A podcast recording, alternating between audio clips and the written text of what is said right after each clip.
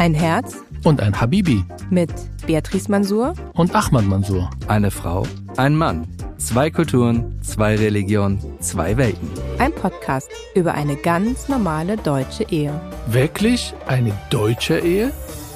Hallo mein Herz. Wie geht's dir? Bisschen müde, aber ansonsten sehr gut. Wir haben ich bin auch müde, weil ich heute zwei Stunden weniger geschlafen habe. Warum? Es ist irgendwie, keine Ahnung. Die Sonne scheint einfach zu froh. Na, das ändert sich ja jetzt. Keine Sorge. Juhu. Die Dunkelheit wird kommen. Ja, darüber reden wir noch. Heute. Winter is coming. Genau. Wie geht's dir sonst so? Nach unserer letzten Folge haben wir so ein paar Reaktionen bekommen. Bar? Besorgte Bar? Reaktionen, sowohl aus unserem Freundeskreis als auch äh, aus unserer Hörerinnenschaft. Du genderst jetzt? Ich habe es gerade bewusst gemacht, um dich ein bisschen zu provozieren, damit du ein bisschen wacher wirst. Warum? Habe ich damit kein Problem. Nein? Ich will nicht gezwungen werden, das zu tun. Wenn du das machst, mach das. Bitte. Also. Viele Leute unsere... denken, wir lassen uns scheiden. Die haben die letzte Folge geguckt und denken, okay. Also die vorletzte waren wir in Eheberatung bei der Sache mit der Liebe. Und dann äh, eine Folge über Streit Urlaub, Schwierigkeiten mit den Schwiegereltern. Und was denken die Leute? Oh, die lassen sich scheiden. Ja. Wäre das eine Lösung? Scheiden? Hm.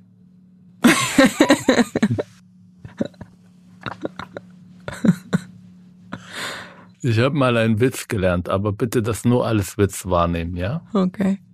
Warum sind Scheidungen so teuer? Ich kenne die Antwort schon, soll ich sagen. Weil sie sich lohnen. Hm. Aber in meinem Fall glaube ich nicht. Ich werde nach zwei Tagen untergehen. Aber nicht, dass die Leute denken, dass es Misogynie ist. Miso Wie heißt das? Misogyn. So? Misogyn ist. Das gilt auch für die Frau. Dass es sich lohnt, meinst du? D der Witz an sich. Ach so. Ja. Kommt darauf an, wie die Ehe so ist. Aber in unserem Fall, glaube ich, hätte ich äh,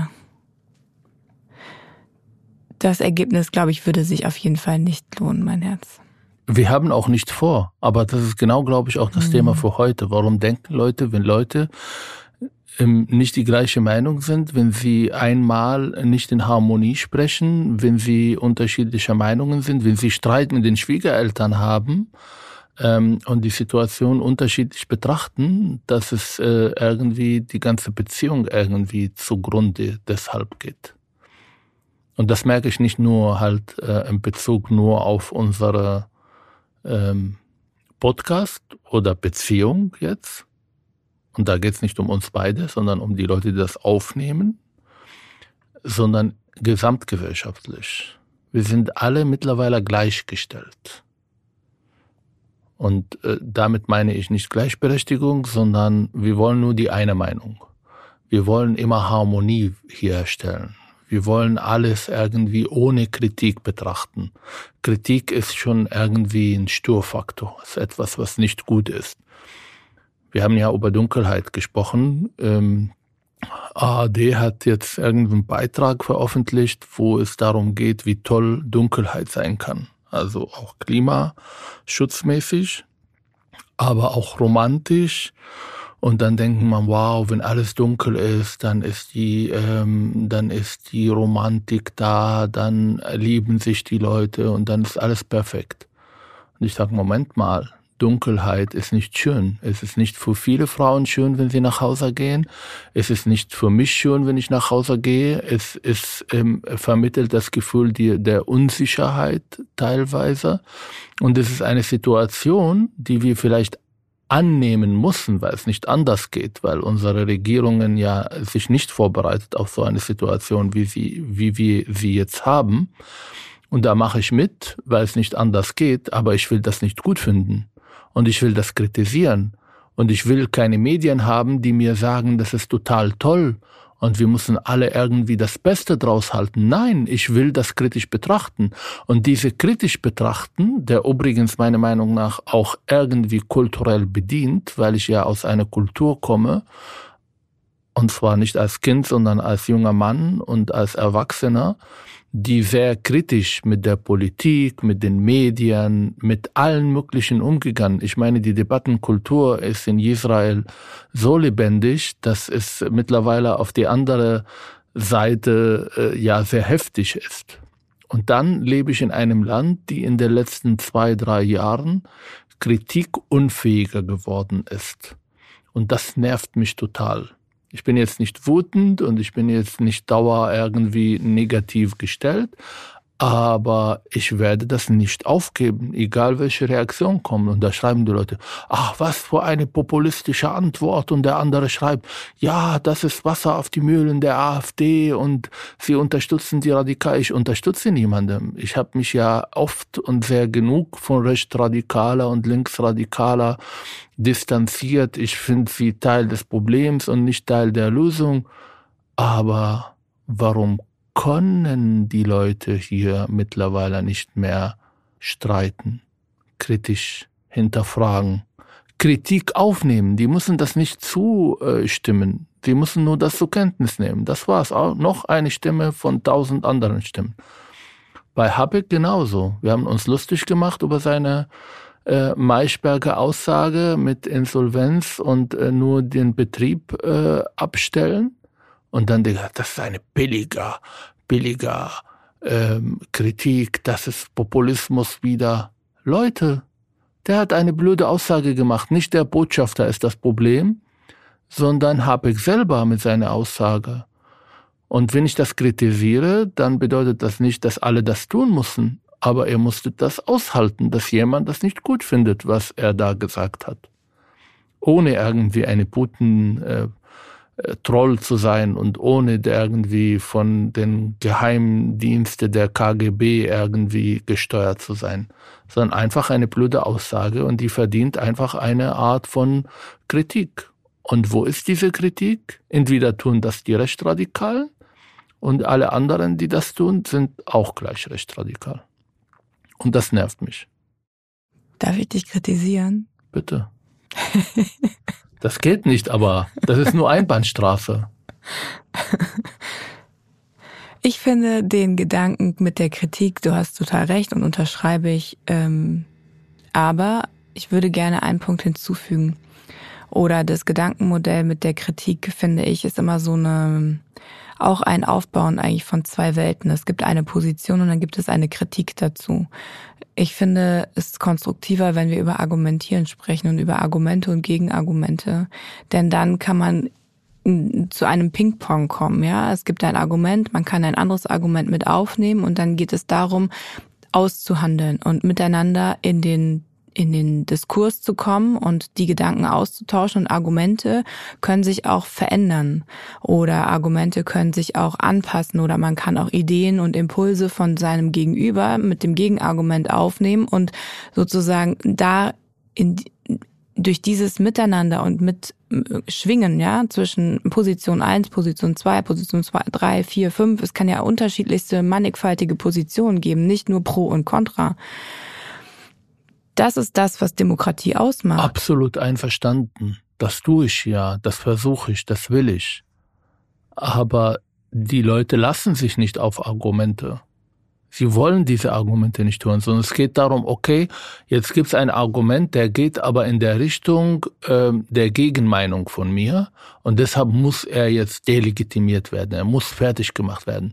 Wie kann überhaupt Argumente funktionieren, wenn die andere Seite, und das kenne ich ja aus meiner Kindheit, das kenne ich auch aus der Arbeit mit der Radikalen, wenn eine Seite glaubt, sie hat die Exklusivitätsanspruch, mhm. wenn sie glaubt, die besitzt die Wahrheit, wenn sie glaubt, dass sie die absolute moralische Position vertritt und alles anders ist falsch. Und das ist gefährlich für die Demokratie. Und es ja. ist mittlerweile so viele Themen so moralisch besetzt wurden, dass es nicht mehr um solidarisch sein mit der Ukraine geht und nicht mehr darum geht, ob wir jetzt irgendwie Verzicht betreiben müssen, was ich ja problematisch finde, aber Geschenk, mache ich mit, sondern es geht darum, diese Gesellschaft so zu verändern, dass alle diese moralische, gute ähm, Lebensphase gut finden sollen. Und wer das kritisiert, ist problematisch. Wer sagt, okay, Berlin führt einen Krieg gegen Autos und das finde ich nicht gut als Autofahrer, dann ist man unmoralisch. Und da hilft nicht Argumentation, sagen, oh, okay, wir leben aber in einem Bezirk, wo wir auf Auto angewiesen. Wir haben so eine Gefährdungslage, dass ich nicht öffentlich fahren kann. Äh, wir brauchen, ähm, um den Alltag zu bewältigen, ein Auto oder vielleicht zwei Autos. Das spielt überhaupt keine Rolle mehr, weil die Leute denken, okay, wenn ich Fahrrad fahre, bin ich ja moralischer.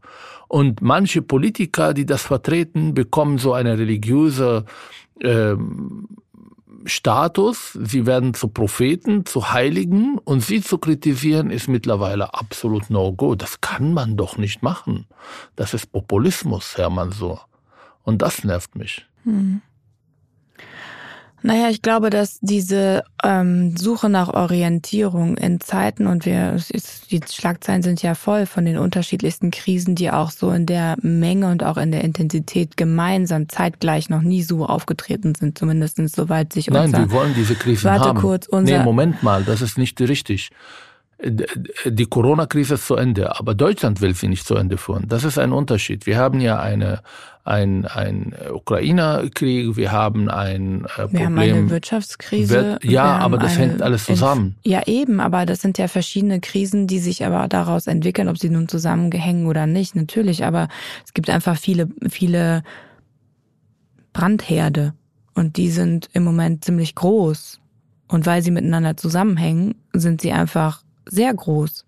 Und ich glaube schon, dass die Politik, die Wirtschaft und genauso auch die Gesellschaft sich einer Situation gegenübersteht, die sie so die letzten 70 Jahre und das ist das kollektive Gedächtnis über zwei oder drei Generationen so noch nicht hatte.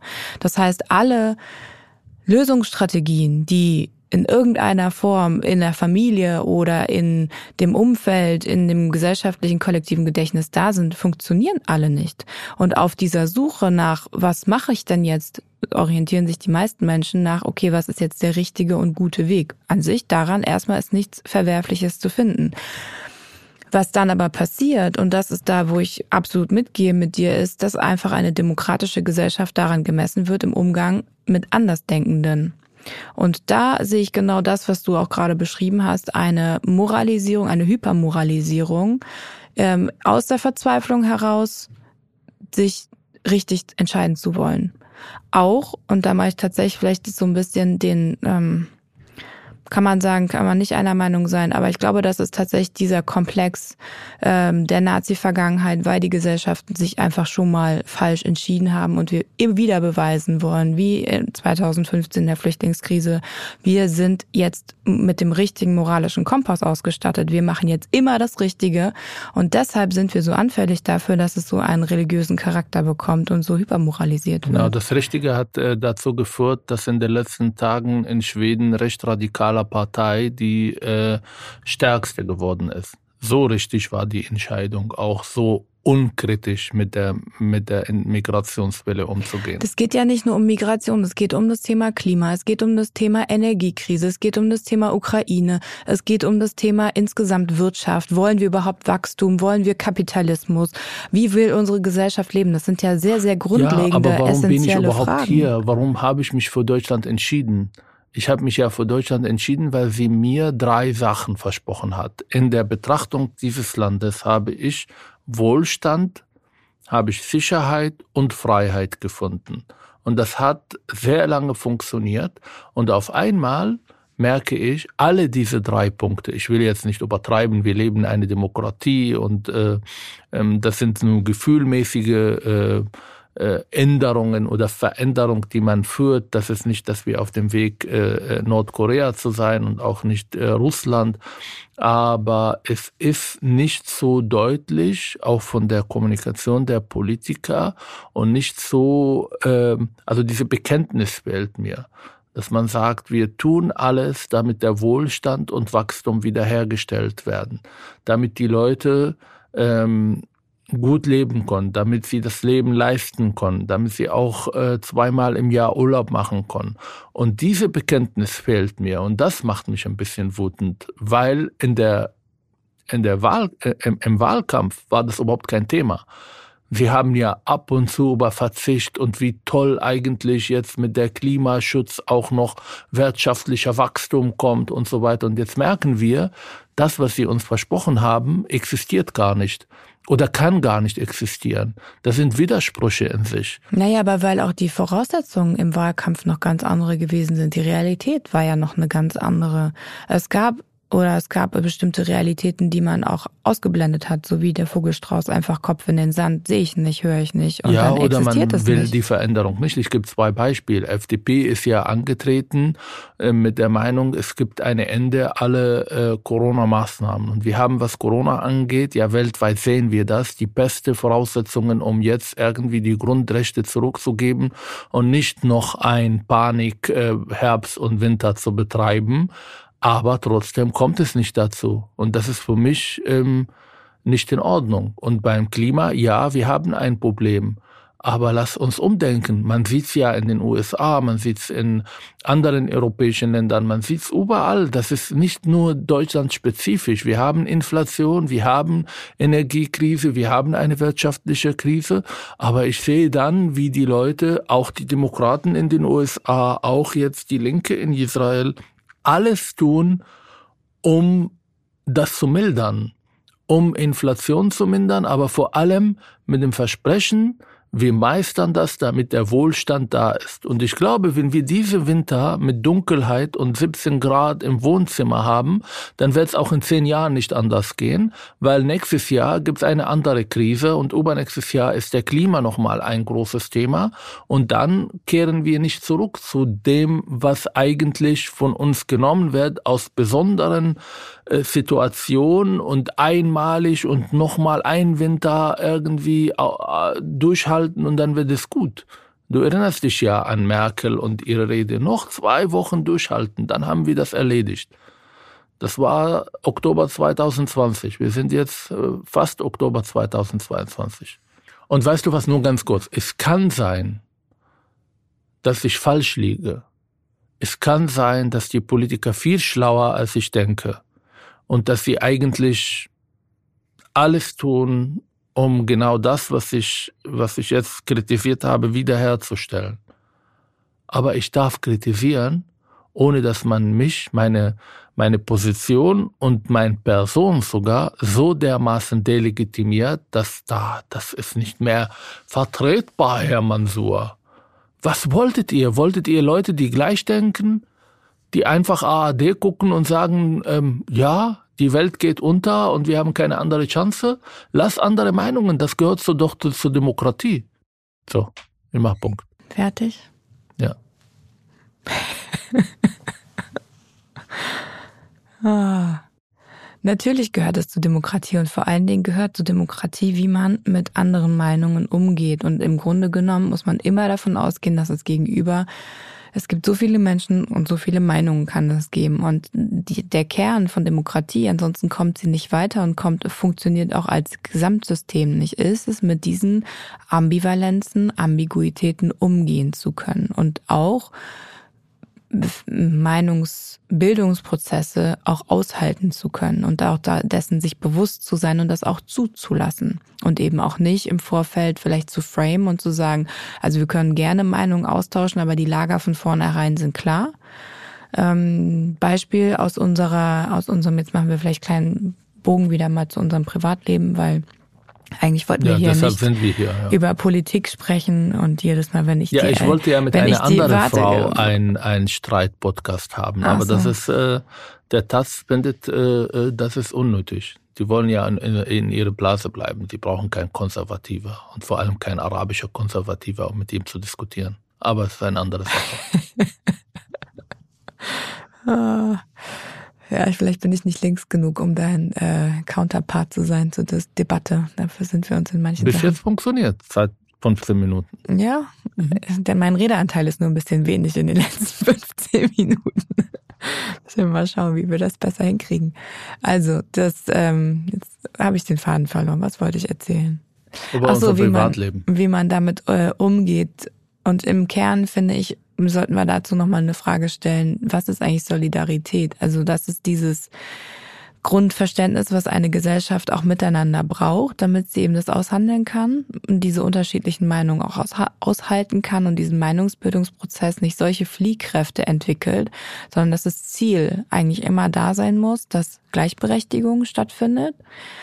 Und zwar aller Bevölkerungsschichten, aller sozialen Schichten, Chancengleichheit auch auf Teilhabe da sein muss und es eben auch anderen Menschen möglich ist, ihr Leben frei, selbstbestimmt zu gestalten. Dazu gehört der Zugang zu Ressourcen wie Bildung, Geld, Arbeit, Wohnung, all diese Dinge. Und das finde ich ist als Grundbasis muss klar sein. Die Frage, und das wird immer sein, dass Demokratie auch nicht immer die besten Lösungen hervorbringt. Und ich glaube, davon muss man sich auch ein bisschen verabschieden, dass der Irrglaube ist, dass wenn alle Meinungen gehört sind und man dann miteinander aushandelt, kommen wir auf die allerbeste äh, Maßnahme, die diese, die das Problem oder das Thema irgendwie am besten lösen kann. Nö, nö, das nicht. Ähm, sondern man wird Maßnahmen entwickeln und dann kommt irgendwas raus, was eben nicht so ideal funktioniert, dann fängt der Aushandlungsprozess wieder von vorne an, beziehungsweise versucht es dann zu verbessern und nachzuschärfen. Das ist demokratischer Prozess. Und im kleinen Nukleus Schule erleben wir im Moment auch, wie eben genau diese Themen debattiert werden oder überhaupt auch gar nicht debattiert werden. Es gibt eine, ähm, ein, ein, wie soll ich sagen, ein, ein, eine Hierarchie in Form von, es gibt eine Schulleitung, es gibt Lehrer, es gibt pädagogische Leitung, es gibt Eltern, es gibt die Kinder. Und die Art und Weise, wie bestimmte Themen ähm, damit umgegangen wird, also es ist immer klar, es soll eine Solidargemeinschaft sein. Jetzt gibt es aber vielleicht ein Kind, was eine Besonderheit hat, was einfach in dem Fall jetzt bei uns eine Nuss- und Schalenfruchtallergie hat, die so ausgeprägt sein soll, dass sie sogar über Kontakt ähm, und nicht nur Essen, sondern eben Hautkontakt und Schleimhäutekontakt, also wenn es in der Luft ist, sozusagen äh, auslöst, ausgelöst wird. Also wenn ich Nutella gegessen habe, darf ich meine Tochter nicht abholen? Ich weiß es eben nicht ganz genau, aber so wie ich das verstanden habe, könnte das ein Problem sein. Also ich kann nicht mit einer Nutella-Sandwich zur Schule gehen. Nein. Darf man aber sowieso nicht. Nutella hat in der Schule eigentlich nichts verloren. Ja, aber nicht für mich. Als Vater. Als Vater, genau. So, und jetzt ist aber die Frage, wie geht jetzt eine Gemeinschaft damit um? Es soll Teilhabe sein, es soll inklusiv sein, ja, es soll äh, dem Kind nicht das, der Stempel aufgedrückt werden, du bist irgendwie ein Sonderling und wir müssen irgendwie alles so. Und deswegen ist jetzt die Lösung die die Schule jetzt vorgeschlagen hat, ist, wir stellen alles um. Das gesamte Umfeld soll nuss- und schalenfruchtfrei werden.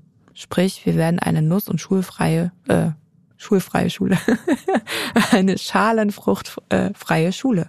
Schulfreie Schule ist auch gut. Ja, darüber würde sich unsere Tochter sehr freuen. Ähm, genau um dieses Kind zu schützen, um einen Schutzraum zu geben, um dem Kind nicht das Gefühl zu geben, es ist ein Sonderling und eben für alle die gleichen Richtlinien zu machen. Wir haben ja auch erlebt in anderen Themen, wie Schulen damit umgehen. Wenn ein Vater kommt und sagt, ja, ich darf keine Corona bekommen, also ich bin schwer krank, also jetzt nicht lustig machen, das kann ich super gut verstehen. Und deshalb kommt er da zur Schule und sagt, ja, meine Tochter wird jetzt nicht nur eine Maske, sondern drei Masken tragen.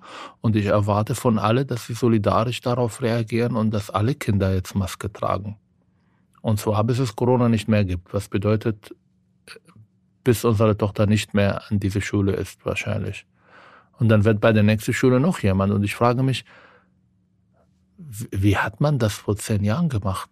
Naja, die Frage ist auch, löst man eigentlich das Problem für die Menschen so? Nein, sondern es geht im Grunde genommen darum, dass man wieder Menschen entmündigt. Also das Kind, das diese Nussallergie hat, wird im Grunde genommen so entmündigt, dass die ganze Realität sich so ändert, dass es sich frei bewegen kann, aber es wird nicht geschult darin, in seinem Lebensrisiko, also mit dieser Allergie, so umzugehen, dass es außerhalb eines Schutzkosmos, außerhalb einer Schutzglocke lebensfähig wird. Genau, wie fährt er dann Bus in Auch fünf eine, Jahren? eben, wie wird es in einer, in einem Unternehmen arbeiten? Muss es dann immer im Homeoffice arbeiten müssen, weil es sich nicht mehr draußen mit anderen Menschen in Kontakt? Das ist für mich auch eine Gemeinschaft muss lernen, mit solchen Risiken umzugehen. Das heißt, das Schul, die Schulung von den Kindern, von den Erziehern zu wissen, was tue ich in dem Moment, wenn ich so etwas sehe. Dann meinetwegen die Brotboxen mit einem Nussaufkleber, wo was drin ist, was schwierig oder gefährlich sein könnte, zu markieren beispielsweise. Oder ähm, die, die, ähm, diesen, ähm, na, wie heißt dieser, dieser Anapen, ähm, der genutzt wird, wenn so ein anaphylaktischer Schock entsteht, der dann äh, gegeben werden kann mit Adrenalin, bis dann irgendwie weiter medizinische Versorgung äh, äh, da ist. Ähm, warum ist das nicht eigentlich der eher der Weg? Genauso mit dem Vater, der kein Corona bekommen kann, kann man nicht noch andere Darf. darf, ja darf ähm, Maßnahmen sich überlegen. Aber also, nochmal die Frage, was hat man vor 20 Jahren gemacht? Ich meine, wir haben andere Viren und wir haben Allergien gehabt. Wie ist Schulen damit umgegangen? Ich schätze, Schulen haben damals vor 20 Jahren das Problem einfach, also ist deine Privat, also persönliches Pech halt. Also guck, wie du irgendwie in dem System deinen Weg findest, damit umzugehen. Okay, das ist der andere Extreme. Ich kann verstehen, dass die Schulen sich vorbereiten, bin ich aber nicht der Meinung, dass man diese Vollkasko-Gesellschaft irgendwie praktizieren muss, dass es alle Risiken minimiert werden, dass Kinder überhaupt irgendwie Kinder, Erwachsene, die dürfen keine Krankheiten haben. Es gibt ja Leute, die der Meinung sind, wir dürfen ja Lockdown so lange haben, bis es wie in China, bis es irgendwie keinen einzigen ähm, Corona-Infizierten gibt. Diese Vollkasko, diese, diese Mentalität, dass man nicht mehr mit Risiken umgehen will, dass Risiken nicht da ist, hat auch mit dem ersten Thema zu tun. Mhm. Weil Risiken ist ja, oder Streit oder unterschiedliche Meinungen hat auch ein Risiko dabei.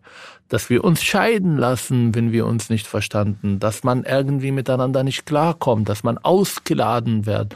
Und das ist ähm, auch etwas, was für, was für mich sehr, sehr, sehr deutsch ist. Oder deutsch geworden. Das war nicht immer so.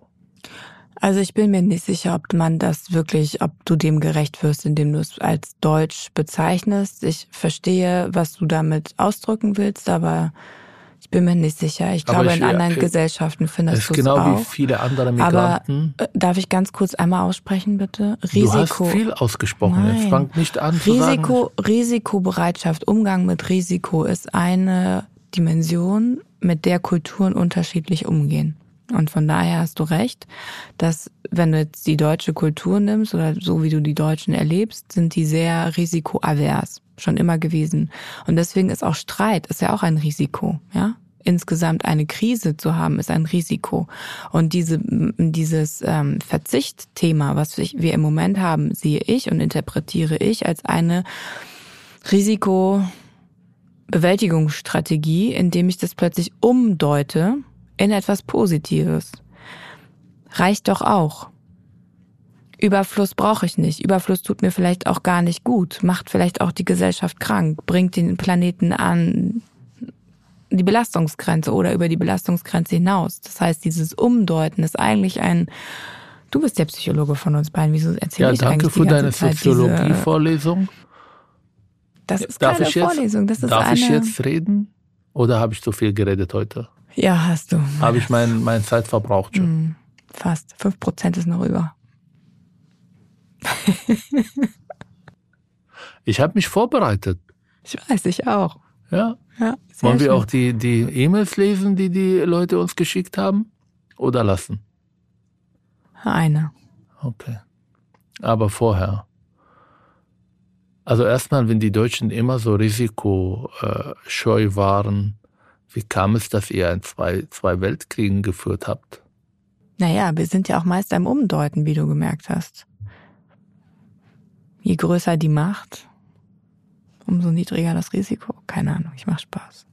Ich glaube, was, was wirklich fehlt und ähm, was auch jetzt in vielen Interaktion mit Menschen in Deutschland bemerkbar, bemerkbar wird, für mich persönlich jetzt, ist diese Unfähigkeit, wirklich in den Streit oder in der, in der ähm, Debatte mit reinzugehen und auch offen zu sein, dass der andere irgendwie eine Meinung dazu hat. Und dass diese Meinung legitim und dass man diese Meinung nicht zustimmen muss, aber man muss ihn zulassen, man muss zuhören. Und das ist nicht da. Ich glaube, ich habe Unsinn erzählt und mich wiederholt. Ich wollte was anderes sagen. Aber weil ich nicht ausreden kann, habe ich meine Faden verloren. Ja, ich bin schuld. Immer. Ich würde gerne dich dazu ein bisschen provokativ fragen, weil deine Bewältigungsstrategie in dem Konflikt mit meinen Eltern ist eigentlich genau das, was du gerade hier kritisierst. Was denn? Du gehst raus aus dem Konflikt, du gehst raus aus der Situation und du stellst Ja, aber dich warum? Nicht. War das immer so? Wie oft habe ich mit deinen Eltern diskutiert? Und ein falsches Wort. aber und du du hast gesehen, wie sie dann ausgerastet sind. Hast du, ha- hast du das Gefühl, dass ich mit deinen Eltern argumentativ diskutieren kann? Frage. Ich denke darüber nach, über meine Bitte. Antwort. Ich glaube, dadurch, dass der Konflikt, der sich da aufgebaut hat, sehr viel mehr emotionale Ebenen als sachliche Ebenen hat, geht's nicht um ein Argumentieren auf einer Okay, seit Sachebene. wann ist dieser äh, Konflikt da? 2015, oder? Als sie bemerkt haben, oh, da ist eine, da ist eine Enkeltochter da und äh, unsere Schwiegersohn wird so ein Patriarchat, ihre Wahrnehmung. Zu einem Patriarchen, ja.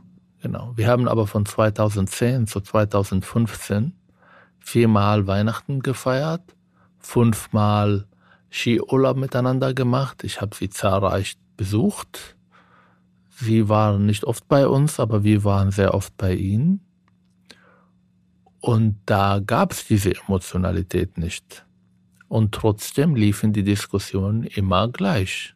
Entweder habe ich dann Fragen gestellt und habe zugehört, wie meine Schwiegereltern von ihrer Vergangenheit erzählt haben und wie sie gelebt haben und was sie gemacht haben und welche Regensteuer sie bezahlen und wie sie den Regenwasser irgendwie fangen im Garten, damit sie das halt benutzen für den äh, Garten. Und da habe ich keinen aktiven Teil gehabt. Ich habe nicht so viel erzählt von meinen Einstellungen. Und dann kam diese Phase, wo ich dann versucht habe, auch meine Meinung zu bestimmten Themen zu sagen. Und dann waren die Reaktionen so emotional, dass es nicht ging. Und natürlich dann steige ich aus. Wir haben heute einen sehr netten ähm, Vorschlag. Also erstmal äh, die, die Hörerin ist äh, sehr nett. Sie hat uns vermisst und äh, findet es großartig. Und sie schreibt vor allem, dass sie dich bewundert für deine Diplomatie und deine Liebe für alle Parteien. Es kostet sicher viel Kraft, eine solche spannungsgeladene Situation und ein solch kindisches Verhalten aller Seiten auszuhalten und darüber die eigene Haltung zu bewahren. Du kannst sie bedanken, weil sie über mich sehr anders gesprochen hat. Sie gibt mir den Tipp, lieber also auf die Situation mit der leer gegessenen Teller, Mhm. der übrigens ein anderer Hörer glaubt uns nicht und der meinte, wir haben Stimmt. keine anderen Probleme. Der hat Und uns dazu das beglückwünscht, dass wenn wir nur solche Probleme haben. Genau, also ich habe das. Gefühl, ich muss jetzt mich entschuldigen, dass ich keine Hämorrhoiden habe. Oder dass ich irgendwie nicht äh, äh, ähm, in zwei Wochen tot irgendwie sein werde.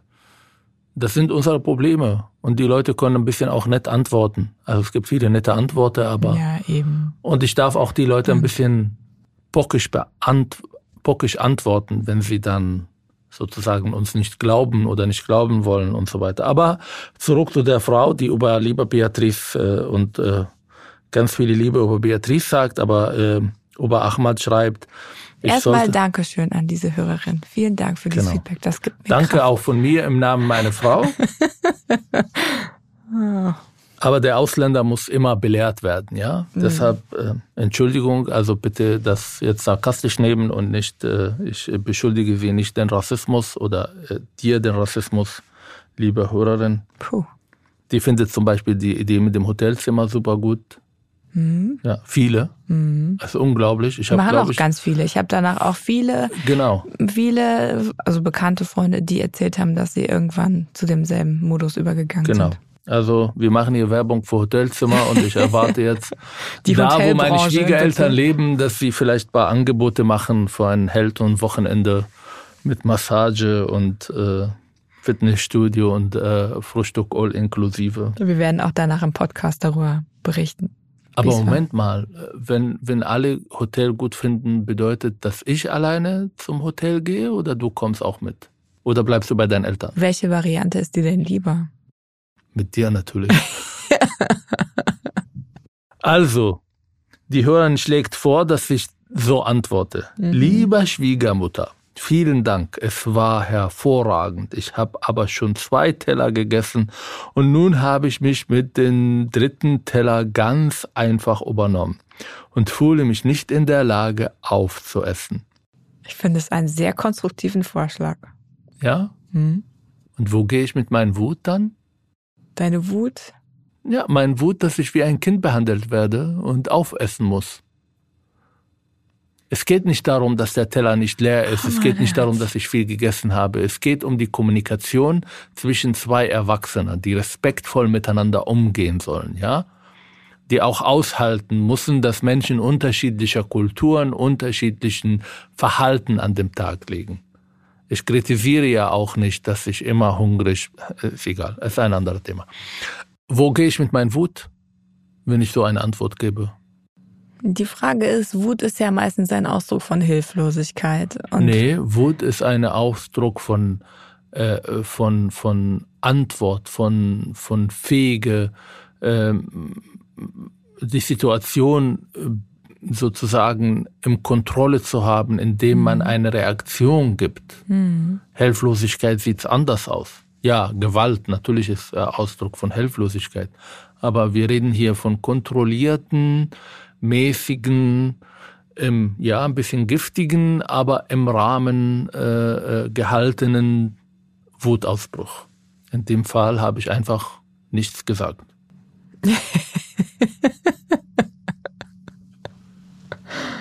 oh, mein Herz.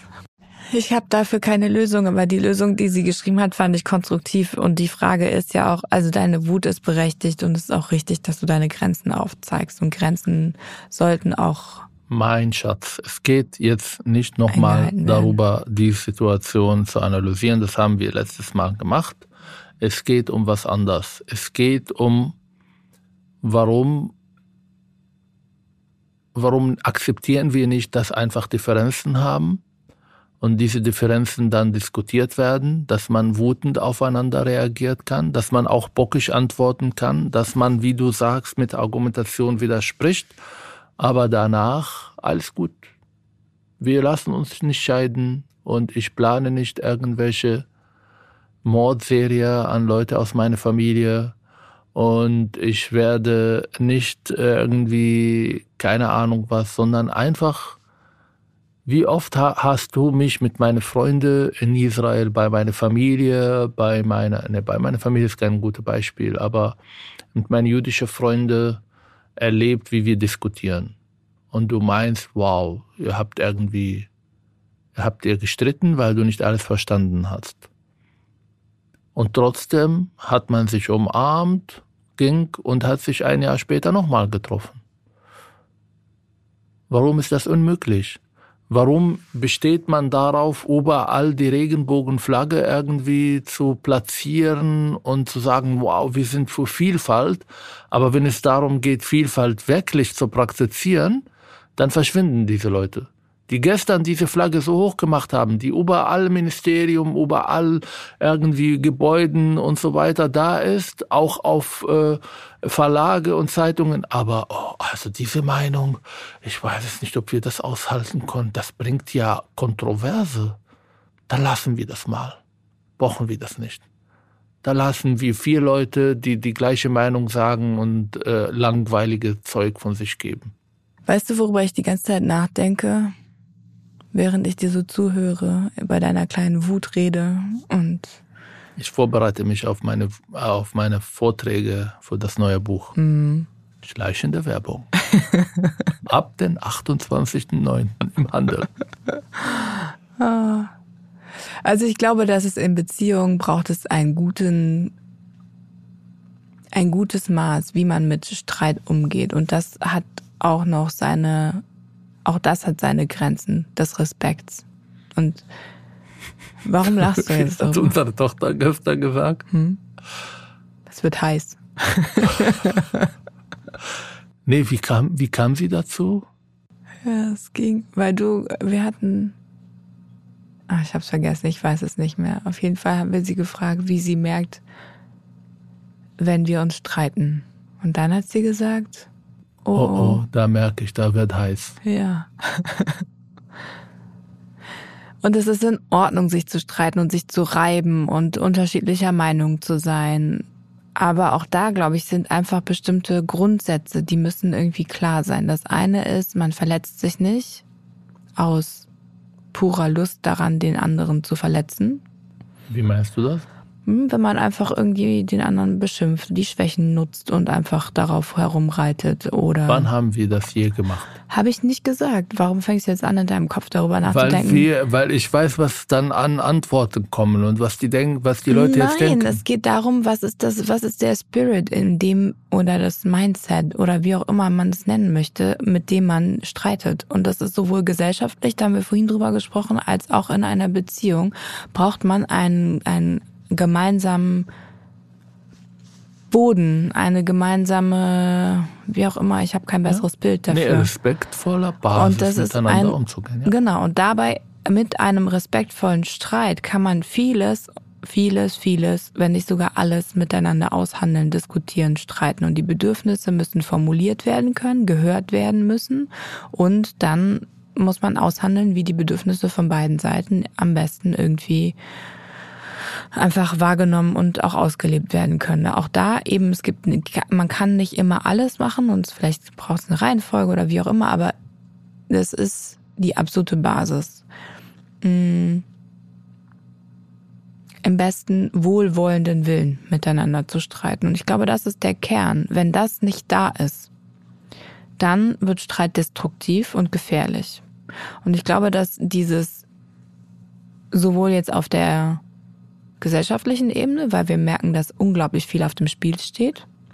Die Frage, wie werden wir in den nächsten 20 Jahren leben, wird sich in 20 Jahren unser Leben so massiv ändern, weil wir sowohl an Wohlstand als auch an äh, klimatischen Bedingungen, als auch an wirtschaftlichen Möglichkeiten so viel verlieren.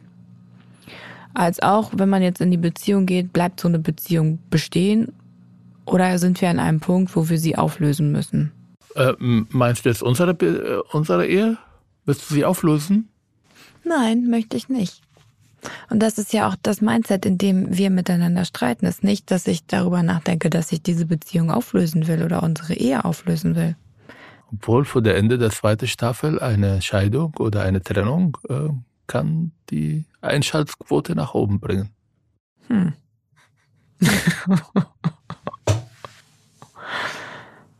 Könnte. Aber ich finde, das sollten wir nicht machen. Nein, das ist, das ist, wir sind nicht so weit, oder? Uns scheiden zu lassen? Nein, noch lohnt sie sich nicht so viel. Ja. Noch nicht genug. Aber du lässt dein Fenster offen. ich lasse kein Fenster offen. Nein, also ich glaube, das, worüber ich vorhin nachgedacht habe, war tatsächlich einfach die Frage, woher kommt deine Wut oder dieses Wütendsein? Und viele Dinge, die mir Menschen sagen, die zu deiner Familie gehören, und wenn man es umdreht, könnten mich auch wütend machen, aber vielleicht ist der Unterschied, dass ich einfach immer nur so kurz da bin und entschieden habe, mich nicht so in, zu involvieren zu lassen. Mhm. Aufgrund der Tatsache, wie meine erste Erfahrung war. Und vielleicht wenn, auch wenn deine Mutter permanent zu uns sagt, ihr sollt noch ein Kind bekommen, wieso macht ihr das so, die Arme und so weiter und so weiter. Oder mh, das Gegenteil passiert von ist dein Teller leer, ist, ist, ist, ist, ist, ist, ist, ist, obwohl ich platze und nicht mehr atmen kann und trotzdem noch äh, gezwungen werde, Essen weiter zu essen, weil sie sonst beleidigt sind.